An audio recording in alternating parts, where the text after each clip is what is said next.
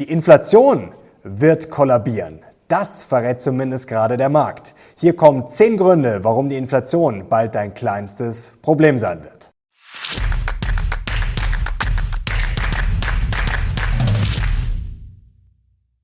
Servus Leute und herzlich willkommen in einem brandneuen Video auf meinem Kanal. Mein Name ist Mario Lochner und heute gibt's ein aktuelles Update zur Inflation. Denn am Markt wird gerade so einiges gespielt. Wir schauen uns das mal ganz genau an und zwar gibt's zehn Gründe, zehn handfeste Gründe, warum die Inflation bald unser kleinstes Problem sein könnte. Was da alles auf uns zukommt, wir legen sofort los. Bevor wir gleich voll durchstarten, erst eine wichtige Einschränkung. Leute, diese zehn Gründe, die treffen jetzt vor allem auf die USA zu und vielleicht eher global auf Deutschland leider so gar nicht. Wir müssen mal auf die Erzeugerpreise schauen. Also wie gesagt, diese These für Deutschland sehe ich die momentan noch überhaupt nicht. Wir schauen mal drauf auf diesen Chart hier.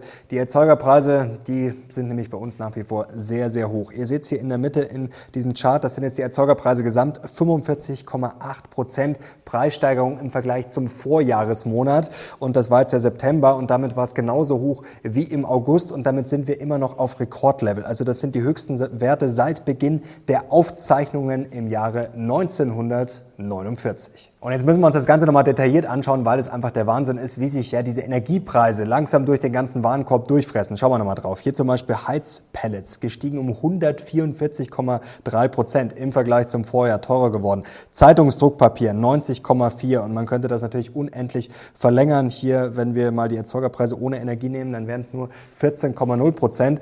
Und zum Beispiel Düngemittel ist auch so ein absoluter Klassiker, den wir ja schon seit Wochen und Monaten immer wieder durchkauen, gestiegen um 113 Prozent. Prozent. Warum? Ja, weil das Vorprodukt Ammoniak natürlich massiv teurer geworden ist, weil dafür natürlich viel Gas benötigt wird zur Herstellung. Und jetzt ist natürlich die Frage, was kommt da bei uns an? Das Problem normalerweise schon einiges, natürlich nicht eins zu eins, also jetzt nicht verrückt machen. Man sagt normalerweise so ungefähr so ein Drittel ist die Faustregel und das Ganze natürlich zeitverzögert. Also für Deutschland, dass da die Inflation kollabieren wird, ja, da wäre ich jetzt eher nicht optimistisch.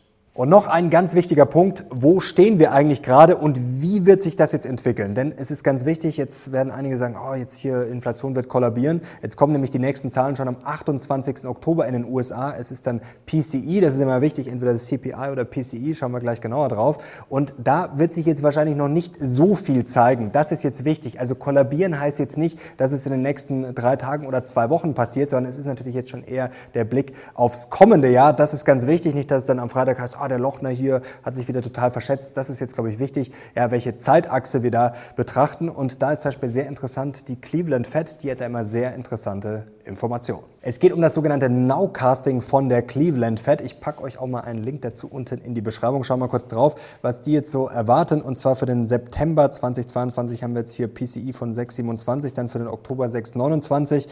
Es gibt natürlich immer Core PCI, das seht ihr jetzt gleich daneben. Also da ist jetzt noch nicht kurzfristig zu erwarten, dass das jetzt komplett zusammenbricht. Auch noch ganz interessant, der nächste Chart, schauen wir mal drauf. Hier ist jetzt Inflation Forecast Marked Up for 2023 und da sehen wir auch, wer da befragt wurde von Bloomberg, also Bloomberg Survey of Economists. Das war jetzt Oktober 7. bis 12. Ist jetzt schon ein bisschen älter, aber ich glaube, da wird sich jetzt nicht so viel geändert haben. Und da seht ihr jetzt eine pinke Linie oder einen pinken Balken. Ähm, das ist jetzt die Oktober-Umfrage und der schwarze Balken ist die September-Umfrage. Und da seht ihr, ja, es ist wieder ein bisschen hochgegangen. Also das wird schon eine zähe Nummer. Aber ihr seht natürlich, wie das dann Stück für Stück, wohlgemerkt sehr langsam, nach unten gehen könnte. Also erstes wichtiges Zwischenfazit, dass die Inflation fallen soll und wahrscheinlich auch fallen wird, wird sich jetzt nicht sofort zeigen und es wird wahrscheinlich auch nicht super schnell gehen. Also es wird eine zähe Nummer, aber jetzt schauen wir uns mal an, wie das laufen könnte.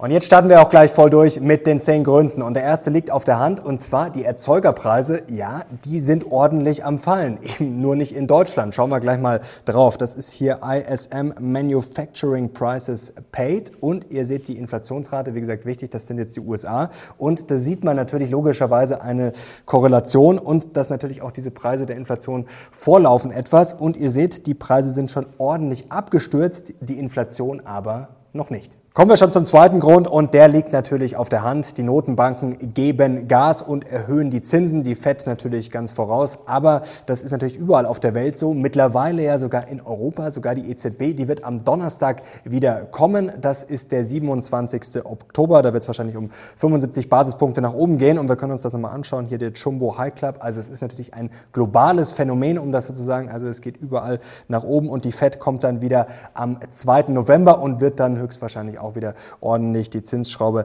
anziehen. Und das ist natürlich, das kann man sich hier anschauen, warum wird das Inflationsdämpfen wirken?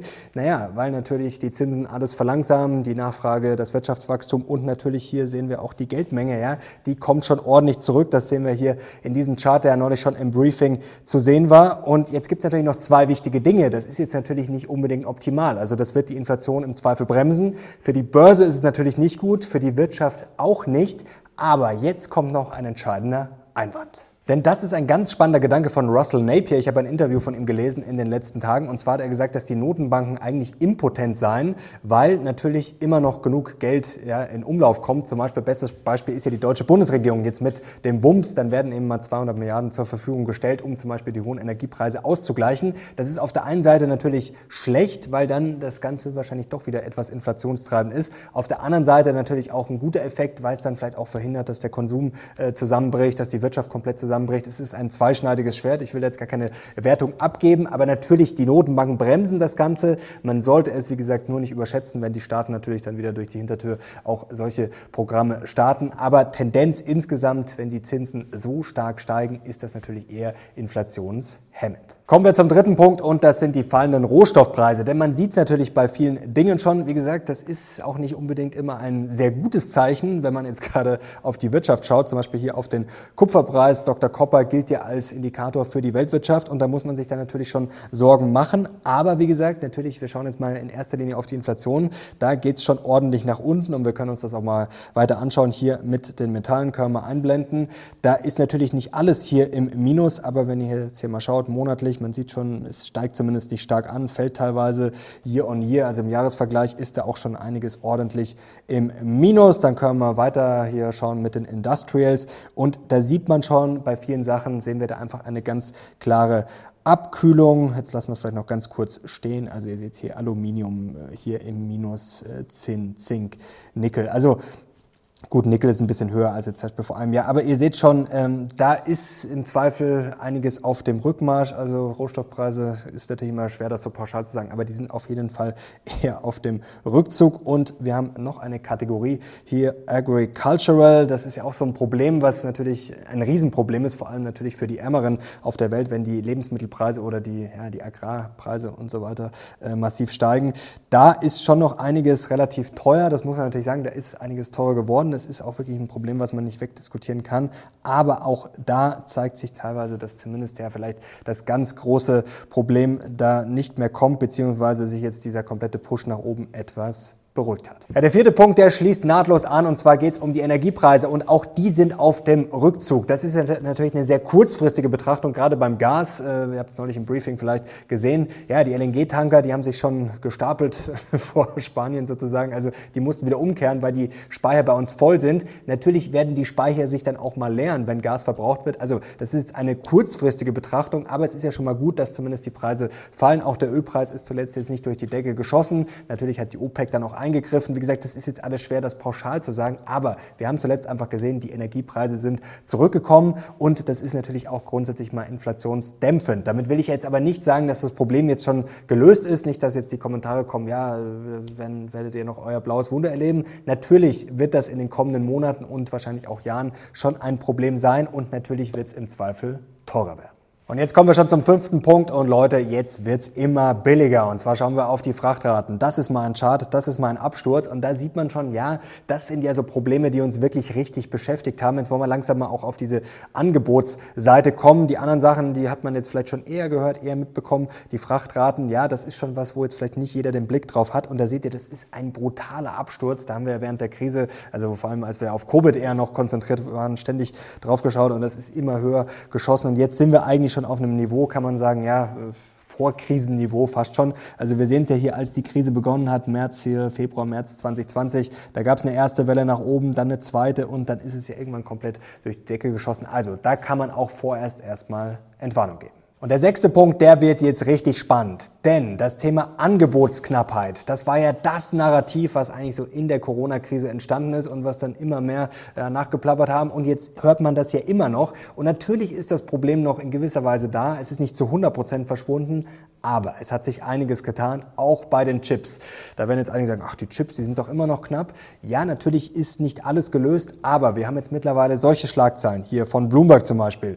Chip Delivery Times shrink in sign that supply crunch is easing. Also manche Hersteller machen sich jetzt, Chip-Hersteller wohlgemerkt, machen sich Sorgen, dass sie zu viel Angebot haben. Also da sehen wir, da hat der Wind schon ordentlich gedreht. Und dann gibt's hier noch solche Schlagzeilen. Der Chipmangel ist Geschichte, Branche zwischen Überproduktion und Nachfragelöchern. Also wir sind in der Rezession auf dem Weg in die Re Rezession. Das heißt, Nachfrage geht teilweise zurück, Angebot ist wieder höher. Ja, also ist das Problem vielleicht noch nicht ganz gelöst, aber man muss sich jetzt auf jeden Fall nicht mehr verrückt machen. Und natürlich ist das auch inflationsdämpfend. Und der nächste Chart jetzt, das ist vielleicht der wichtigste und auch der spannendste im ganzen Video, denn hat man noch nicht so oft gesehen. Es geht jetzt um die Chip-Produktion in Korea. Jetzt schauen wir mal drauf hier. Und zwar geht es darum, dass in Korea hier einige Chipmaker oder Chiphersteller die Produktion schon zurückfahren, weil sich immer mehr aufstapelt. Also hier Korean Chipmakers cut production as stockpiles remain elevated. Das ist jetzt die Originalzeile hier von Bloomberg. Und ihr seht hier den gelben Balken. Und da sehen wir jetzt genau das Problem hier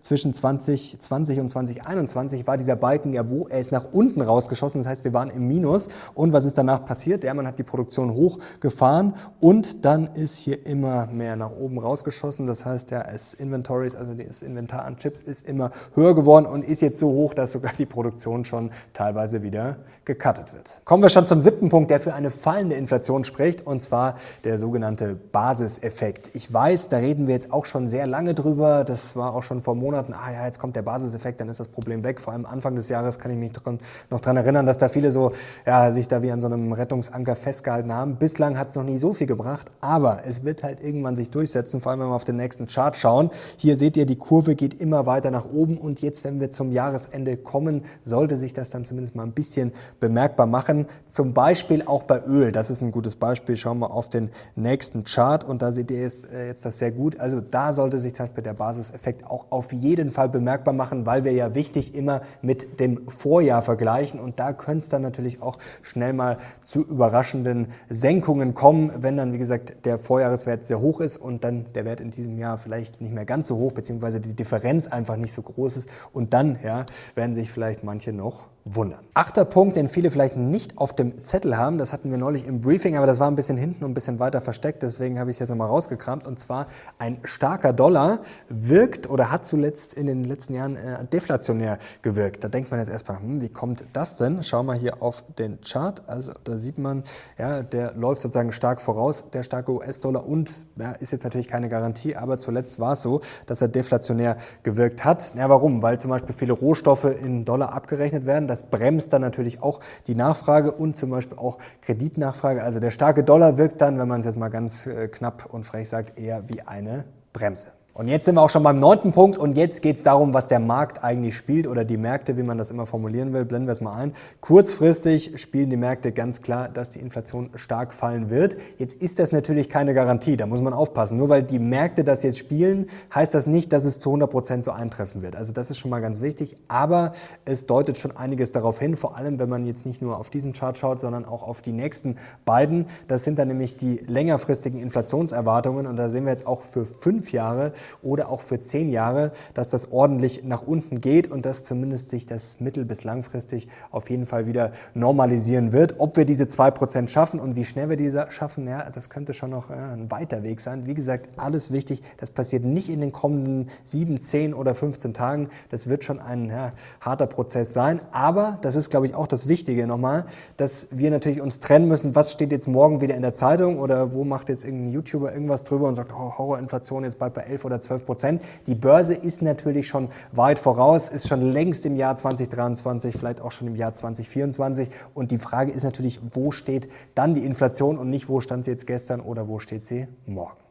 Kommen wir zum zehnten und letzten Punkt und der ist, glaube ich, auch sehr, sehr wichtig, weil er die Psychologie mit reinnimmt und gerade wenn wir jetzt auch auf Deutschland schauen, was inflationshemmend wirken könnte, dass wir jetzt nicht diesen klassischen Effekt haben, äh, der so einer Hyperinflation oder was auch immer vorausgeht, dass die Leute wirklich Angst haben, dass das Geld komplett wertlos werden könnte und wie blöd kaufen. Also jetzt sagen, ich kaufe das Auto, ich kaufe die Möbel, weil morgen ist das Geld nichts mehr wert. Also das sehen wir nicht. Das äh, zeigen auch die Daten, dass das sogar leicht zurückgegangen ist, nur leicht, aber so gerade so langlebige äh, Investitionen, also Sachen, die man halt einfach mal verschieben kann. Wie zum Beispiel jetzt die Couch, die muss ich jetzt nicht sofort kaufen, die kann ich auch in ein, zwei Jahren kaufen. Aber das ist ja gerade das, was eine Inflation sonst treibt, wenn die Leute wie blöd kaufen. Also wenn die Nachfrage immer weiter steigt, weil ich Angst habe, oh Gott, morgen ist das Geld nur noch die Hälfte wert. Ähm, das treibt ja wirklich so eine Inflation und das sehen wir auch in Deutschland noch überhaupt nicht. Also das ist, glaube ich, auch ein wichtiger Punkt. Diese Psychofalle, also da sind wir aus meiner Sicht überhaupt noch nicht drin, ohne dass jetzt auch der Konsum, das wäre ja auch schlecht, dass der Konsum jetzt komplett zusammenbricht. Das sehen wir auch nicht. Es ist leicht zurückgegangen, aber das sieht alles momentan wirklich noch sehr, sehr normal aus. Und jetzt kommen wir zum Fazit. Also wie geht's weiter mit der Inflation? Für Deutschland, glaube ich, muss man gerade noch für dieses Jahr ähm, ja, mit dem Schlimmsten rechnen. Das klingt immer so brutal, aber 10, 11, 12 Prozent. Also das sollte euch jetzt alle nicht vom Hocker hauen. Wenn es dann 12 Prozent sind, dann bitte nicht äh, verrückt machen und natürlich, wie gesagt, ähm, ja, ruhig bleiben und das Ganze auch ein bisschen globaler sehen. Sich auch immer überlegen, okay, was könnte vielleicht bei uns da jetzt dann auch inflationsdämpfend wirken? Und was ist jetzt meine Prognose fürs kommende Jahr? Also ich würde es mal sagen, unter 4 Prozent, ja, das wird schon schwierig, wenn man jetzt die Wirtschaft nicht komplett abwürgen will, wenn die FED jetzt nicht sagt, okay, wir machen jetzt auf Biegen und Brechen immer weiter hoch auf 6 oder 7 Prozent, was ich mir jetzt nicht vorstellen kann. Also wenn wir das alles ein bisschen ausbalancieren, dann wird es wahrscheinlich unter 4 Prozent schwer im kommenden Jahr, hat äh, Dr. Henrik Leber auch schön gesagt. Äh, man sollte auch nicht blind auf den Markt vertrauen. Also diese 2 Prozent, über die wir da jetzt gerne reden, oder 2,5 Prozent, die vorher auch zu sehen waren, 2,5, 2,6, 2,7, bitte da jetzt nicht blind drauf verlassen lassen. Also das kann schon gut sein, gerade wie gesagt, dass es jetzt kurzfristig dann noch deutlich höher ist. Aber wichtig ist ja die Tendenz, dass die nach unten kommt und wie gesagt, wie es dann mittel- und langfristig aussieht. Aber ich würde sagen, ja, kommendes Jahr unter vier Prozent. Ja, das wäre schon sehr optimistisch und für Deutschland vielleicht sogar ja, eher spinnert oder illusorisch. So. Ja Leute, dann sind wir jetzt schon am Ende angekommen. Also es ist natürlich jetzt nicht in Stein gemeißelt. Es sind mal zehn Gründe, die für eine kollabierende Inflation sprechen. Und es ist ja immer wichtig, auch dann noch im Blick zu haben, was könnte das Ganze aufhalten. Also Lohnpreisspirale ist natürlich immer so ein Thema, das müssen wir weiter beobachten. Was die Staaten dann, wie gesagt, ganz wichtiger Punkt sozusagen durch die Hintertür wieder an Geld reingeben. Denn ich will jetzt nicht sagen, dass die Notenbanken impotent sind, aber nur zu sagen, okay, die Zinsen steigen jetzt, deswegen sind alle Probleme gelöst und die Inflation verschwindet. Also wie gesagt, da muss man auch alle alles im Blick haben, das große Ganze. Und das, glaube ich, ist in den kommenden Wochen und Monaten sehr spannend. Vor allem, weil natürlich auch dann unterm Strich äh, viele natürlich äh, Angst haben oder dass ihnen der Stift geht, dass die Wirtschaft dann komplett zusammenbricht. Das ist dann natürlich auch nicht im Interesse der Notenbank und vor allem schon gar nicht der Politiker. So Leute, jetzt bin ich sehr gespannt auf euer Feedback. Wenn es euch gefallen hat, dann gerne Daumen nach oben und schreibt mir ordentlich in die Kommentare und natürlich Kanal unbedingt abonnieren, um nichts mehr zu verpassen. Es kommen wieder spannende Interviews und natürlich spätestens am Samstag dann das aktuelle Briefing. Danke euch fürs Zuschauen. Ich bin jetzt raus. Ciao.